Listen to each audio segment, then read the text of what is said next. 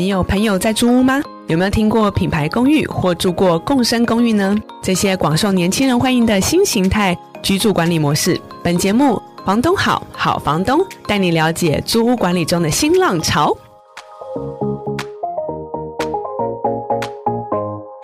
Hello，各位听众朋友，大家好，欢迎来到《房东好好房东》节目，我是金箍棒智慧物管的执行长 Joanna，很高兴我们今天邀请来到就是我们 Pocket 现场的是红色子房瑞德资本的执行董事苏明俊苏董，平常我们都很熟的朋友都会叫他 Jeremy，我们很高兴 Jeremy 来到我们的现场。各位听众朋友，大家好，我是红色子房 Jeremy。Hello，嗯、跟大家介绍一下哦，红色脂肪团队哦，他们从二零一五年成立到现在，已经大概有七个年头多了。那一直以来，其实这个名字如果在商用不动产的这个领域上的话，应该算是非常应该有十个人头，大概有八九个人都知道。那只要是你家里或是你的亲朋好友在做房地产的资产的处分、经营管理，或是有很多的企业法人要做相关的规划的话，很多时候你可能都看过他商周的文章。可不可以请 Jeremy 跟我们？分享一下红色脂肪团队成立的这个契机，或是创业的过程。OK，其实当初也是红色脂肪这个名字是红色的，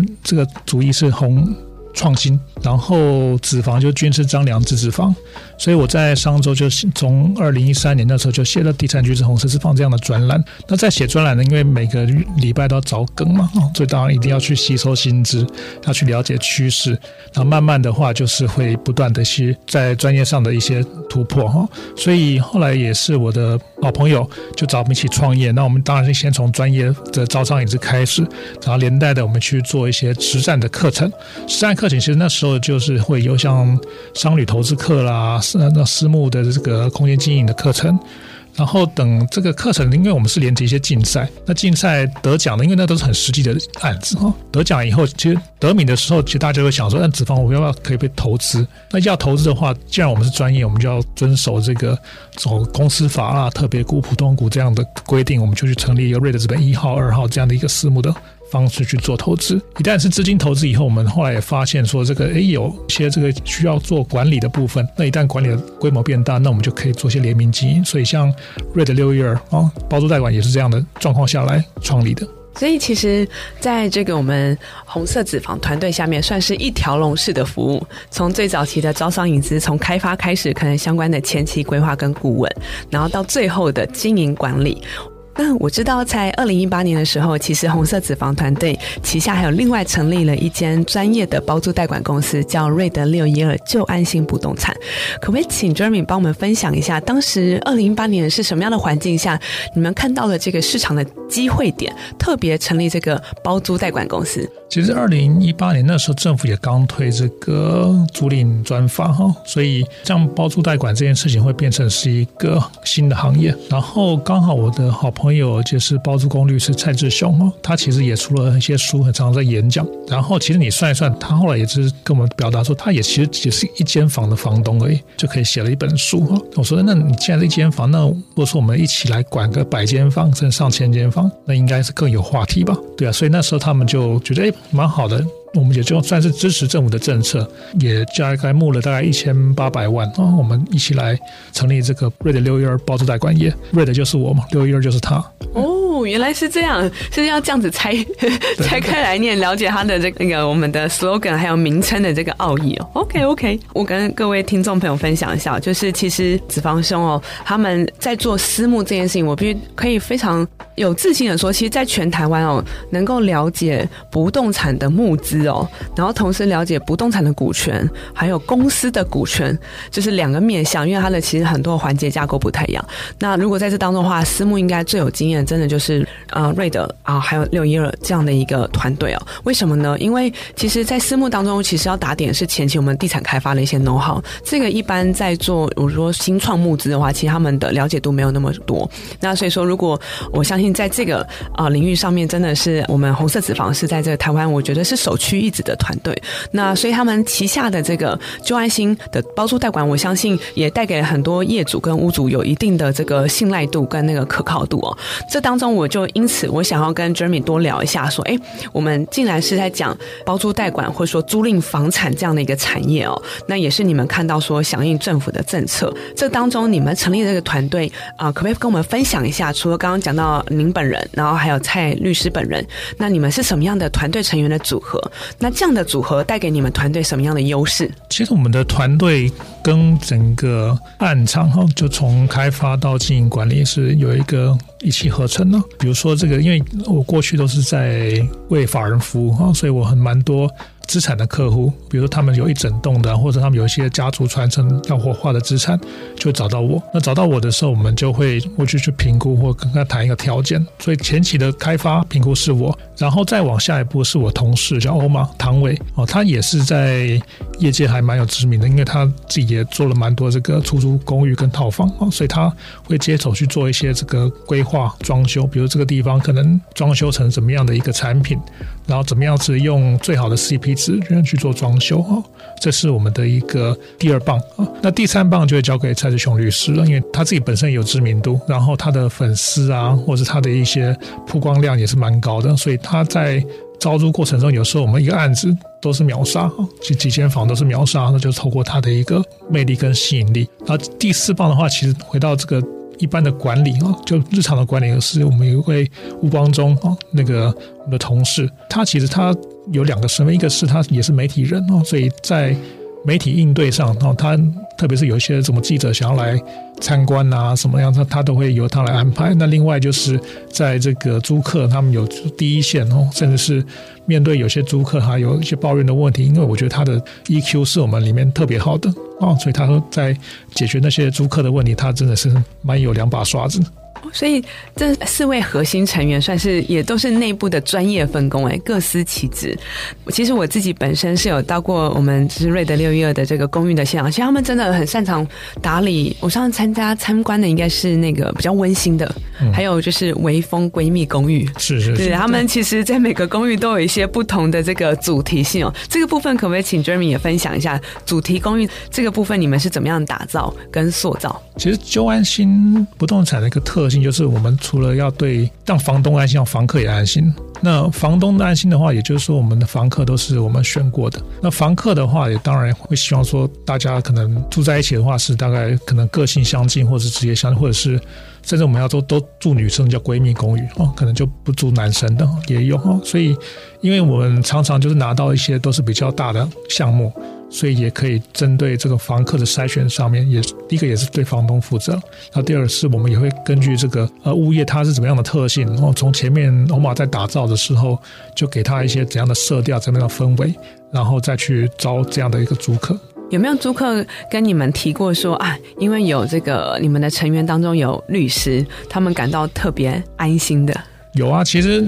应该是说房东也特别安心了，因为其实现在很多房东碰到坏房客，就是万一房客不缴租又赶不走，这其实这个会蛮麻烦的。那所以有时候我们这个前期在招租的时候，其实那个蔡律师都帮忙过滤。那另外的话，就是因为蔡律师他特别对法律，特别是政府他的规定，他都相当的遵守了。就是政府要规定怎么样，比如实价登录几天啊，或是要给租客补贴啦，要付什么正样证件啊，他写都会一手打点好，甚至我们的租约都是经过这个政府的这个标准版本啊去修改。那所以说，其实因为像很多，尤其最近哦，在做这个租金补贴，然后很多的房东会，哎，突然被房客问到有点手足无措。所以这部分其实，如果听众朋友当中有些自己可能家里也有房产要出租的话，其实尤其最近税制改变蛮多的，所以要想了解一下相关的优惠政策啊，还有税负减免啊，那真的是蛮值得找一位专业的包租代管公司来协助你打理跟梳理这些内容哦。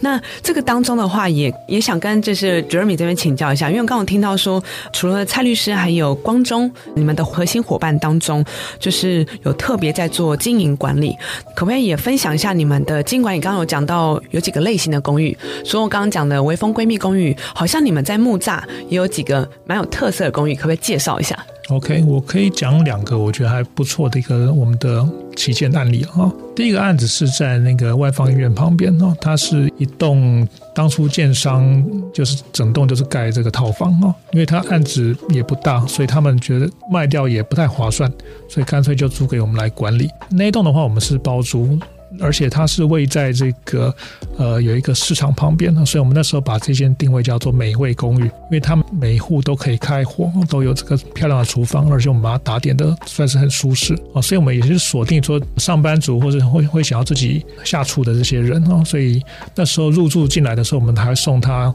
菜单啊，那送他一些烹调的工具，还有还有跟他说附近买什么东西好哦。结果住下来都是附近这样外方医院的那个医师啊、护理师啊这些哦，蛮多的哦。而且住下来他们付的租金都高过市场行情，表示我们的这个表现也非常好，那个建商也很满意，对。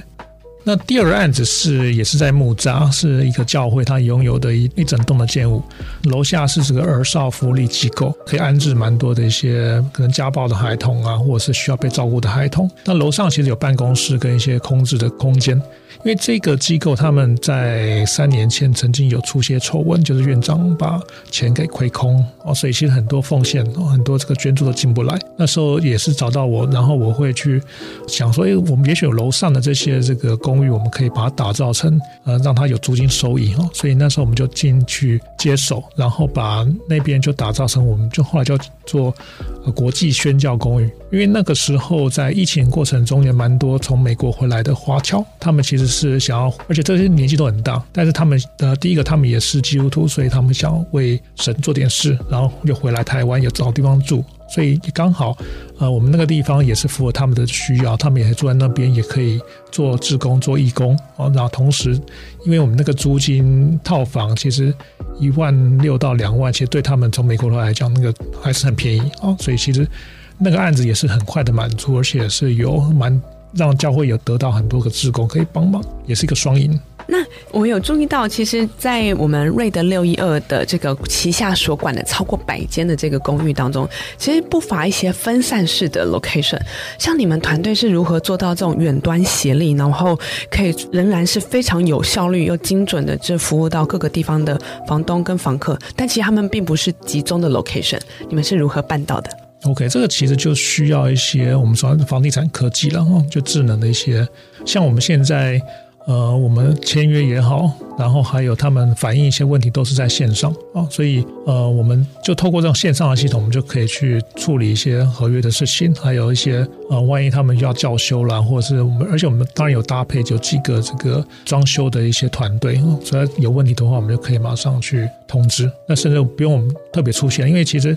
发现这也是我们团队光中，他蛮蛮厉害，他跟这些租客的感情都不错。那有很多事情他。不需要出现，他也可能有个租客，他就可以其中一个他就来负责开门、负责接待。所以我觉得这块的话，也是我们跟我们的客户都像朋友一样，像家人一样，这是我们一个特色。这当中刚有注意到，你们其实有些租客大概都是一些海外回来的，就是海外租客。所以在你们的租客的群组当中，或者说会员当中，大概有多少比例是外籍人士，或是说刚从海外回来台湾的部分？OK，其实因为我们的招租很大的层面都是来自于粉丝 FB，那会看粉丝的就除了台湾人，可以还还有不少外国人也会看到。然后因为我们案子的话，也是对，其实可能在前面装修的过程中，就对这些外国人还蛮有吸引力的。那特别是我们有些是共生公寓，共生公寓的意思就是，呃，我们就雅房几个雅房套房，然后共用客厅、厨房。其实蛮多外国人会蛮喜欢这样的一个产品哦，因为他就想说来台湾住，也想要交朋友嘛哦，所以我觉得这一块的话也是，呃，如果说比例的话，大概是两成左右了。但而且我们也不断的在更新我们自己，包括我们的英那个合约可以用英文，而且我们很多这个把英文的合约还跟政府的这个标准办合约。是有连接在一起的啊，透过我们的智能系统去做签约啊，甚至在国外就可以订。哇，所以客户他如果人还在国外的时候，就可以先跟你们签合约的意思吗？他们如果是远端，他就可以决定的话，当然是就可以对。哦，所以你们有采用的这个合约系统，它是就是可以 support 远端电子签章的。对，对，OK OK，哦，所以实际上，其实在，在呃瑞典六一二团队当中，它不仅在这个前面的这些跟屋主的价值空间的规划、价值的提升以外，它其实在后续的这个经营管理跟营运面向，也都采用了就是系统化的管理，能够让它有像云端办公室的的方式哦，能够达到这种分散式资产能够同样有集中式管理的这种效果。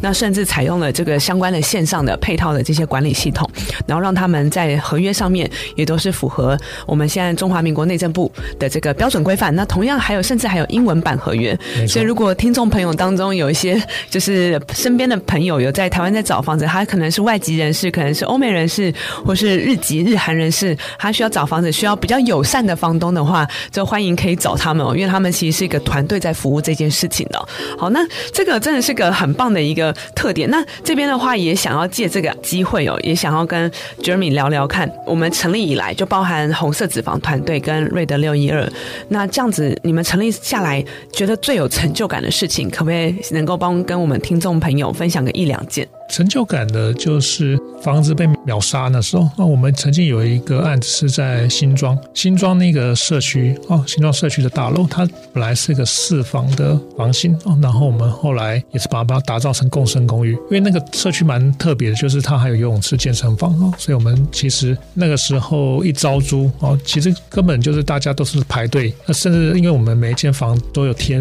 标签，比如这一号房、这二号房哦，很多人都选好了，就是坐在那个床上不懂，他就表示我要这个房间了，啊，所以常会做到就是哎，只要房间抛出来的话，就是被秒杀。我觉得这算是呃，所以我们的这个住房率哈，通常都是在百分之九十九、九十八这样的一个，这我觉得这是蛮有成就感，特别是我们的作品也被大家给认可。太好哇哦！这个有租客坐在床上不想要离开，真的是蛮可爱的一个场景哦。我记得那个我我有印象，你们是幸福捷运站那附近对不对？新庄那边那个暗场，我记得好像你们还创了一个记录，就是同时间签约的人数应该超过同时间哦，我记得吧？他应该是同时间超过大概五组还是六组以上吧？对，对，真的是蛮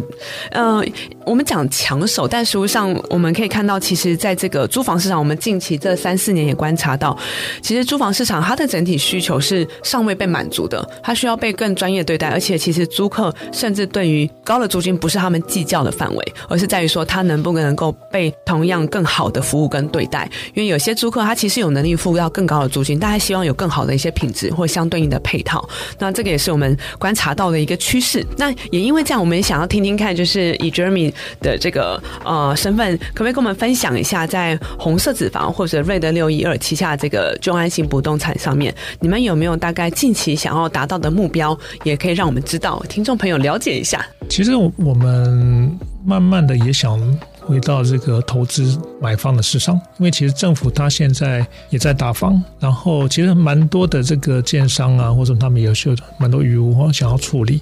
啊，所以我觉得第一块的话，就是如果建商他们不太愿意长期持有的话，哈，那当然我们不是揪团买房了，但我们是鼓励说，房地产投资人他们，我们不要去做炒房，不要去买预售屋，什么转红单这些事情，我们应该是好好的去做个包租公包租婆。那做包租公包租婆，其实呃也有一些 mega 哦，特别是比较是买房，现在我我觉得刚好现在也是买房市场了，我觉得因为现在余屋很多。然后房价大家看跌的状况下，其实现在是反而整个需求会落到看买房，不管是你要买房自住还是买房投资。那买房的话，我觉得对每个人来讲都是一个一生中蛮大的一个投资，蛮大的一个购买行为哈。所以我们最近也会办一些讲座，然后去宣导说，那买房子可能要注意哪些事情，因为毕竟还有我们要律师嘛，就是说你怎么样买房才不会出现纠纷。那一旦如果是你想要买来做投资的话，我们就可以去帮你去看，说那你买的这个房子，我们可以帮你定位，然后帮你去怎么装修，然后帮你做到最好的租金，然后让其实现在很多人，特别是可能五六十岁、六七十岁，他们也是想要有个退休金嘛，退休生活。因为现在这个我们光靠劳保应该是不够的，劳退应该是不够的，所以大家要为自己的这个退休金铺路。对对，所以其实当包租公包租婆是一个蛮好的一个方式。感谢 Jeremy 这边分享到你们这个近期的目标，那我也想要再进一步跟 Jeremy 请教一下，通常你帮我们分享一下，通常是什么样的房东会找上你们？或者说，我也想让听众朋友也可以想一下，哎，家里或是亲朋好友当中有什么样的资产的话，哎，是适合找我们瑞德六六来合作的。房东大概是法人跟个人那一半一半了。那法人的话，当然就是我刚刚讲的，就是我蛮多这种家族性的办公室的这种的客户或业主啊，或者是建商的余屋。但个人的话，其实找到我们，通常我们都会都要认同说，房子你当房东要报税，因为我们的做包租贷款，我们所有的记录都会要上网啊，也就是算是要去登录了。所以这个报税这件事情的话，是呃这种个人房东一定要能够接受的。我觉得通常会找到我们，都是喜欢说我们把他的房子打造成很漂亮哦，因为他看我们的我们的作品，而且其实我们装修也不会很贵，但是我们可以做到最合适的装修的经济下，然后去把整个房子打造成最好的租金。觉得这个算是我们的强项，也是蛮多房东认同我们的地方。在 Jeremy 来看的话，像税制这个部分呢、我相信大概这三年下来，其实政府也做了蛮多的改革，税法上的一些改革，然后或者是相关的这个税负优惠或是奖励的这些政策。想请教一下，以 Jeremy 你们在第一线感受到，就是个人房东报税这件事情，大家实务上的体感是如何？那是不是有一些改变？还是说因为制度变得比较友善，那其实大家更希望能够委托专业的公司啊，能够把这些小杂事帮我打理的妥妥帖帖的，然后。创造比较好的这个租金的表现，我想听一下你们一线的观察。其实啊，我我觉得现在房东报税这件事情，我我觉得税反而是小钱。其实房东最担心是碰到坏房客。有时候坏房客的话，其实他站在那边不缴租金，你也不能赶他走，而且你反而在他。租约还没结束之前，你闯进去，这个还算刑事责任，有违法哦。所以这个其实是很多房东最担心的事情。那反而委托这个包租代管业者，第一个，反正该缴税就缴税，但是你有人帮你把关。那另外的话，就是关于房客一些，因为万一出现一些很麻烦的问题的话，都有你不用跑第一线哦，都有人来帮你去打点。特别是我们还有律师团队哦，来做这个事情的话，我觉得这是呃，现在我们在第一线，我碰到很多房东对都会想到啊，我我就是要安心，我就要退休，不要再去让这种收租金会变成是个很烦恼的事情。那最后的话，我想要请 Jeremy 这边可不可以帮我们分享一下？其实，在我们红色脂肪团队下面所创立的这个瑞德六一二专门的这个经营管理包租代管的公司，实务上想要带给房东跟房客什么样的特别的价值？你们的 slogan 服务 slogan？红色脂肪团队我们的提倡的投资叫做美好生活投资学啊，所以我们都希望房东啊或投资人都有一个美好生活。对于这个房东跟房客，我们有一个 Radio 的 slogan，叫做“交好友，你安全，我放心”。让我们一起在城市找个温暖的家。我们感谢 Jeremy，再次感谢你一起亲临到我们的 Podcast 现场。那因为我们真的很高兴，在这个台湾在租赁市场当中在做这个变革，所以我们讲说量变带来的这个质变。因为我们发现，在市场上真的越来越多很用心的专业的包租代管公司，像瑞德六一二团队，他们其实是在打造的租屋环境当中，不乏可以感受到他们创造一些温暖跟就是温度在这个里头。那也很期待说未来有更多更多能够。优质的这个包租代管公司，或者说专业的资产管理公司来到我们节目，我们可以带给更多听众朋友很多深入的故事。好，谢谢 Jeremy，谢谢大家，谢谢大家，拜拜。本节目由好说团队与金箍棒租房管理系统团队共同制播，每周五晚上与您分享。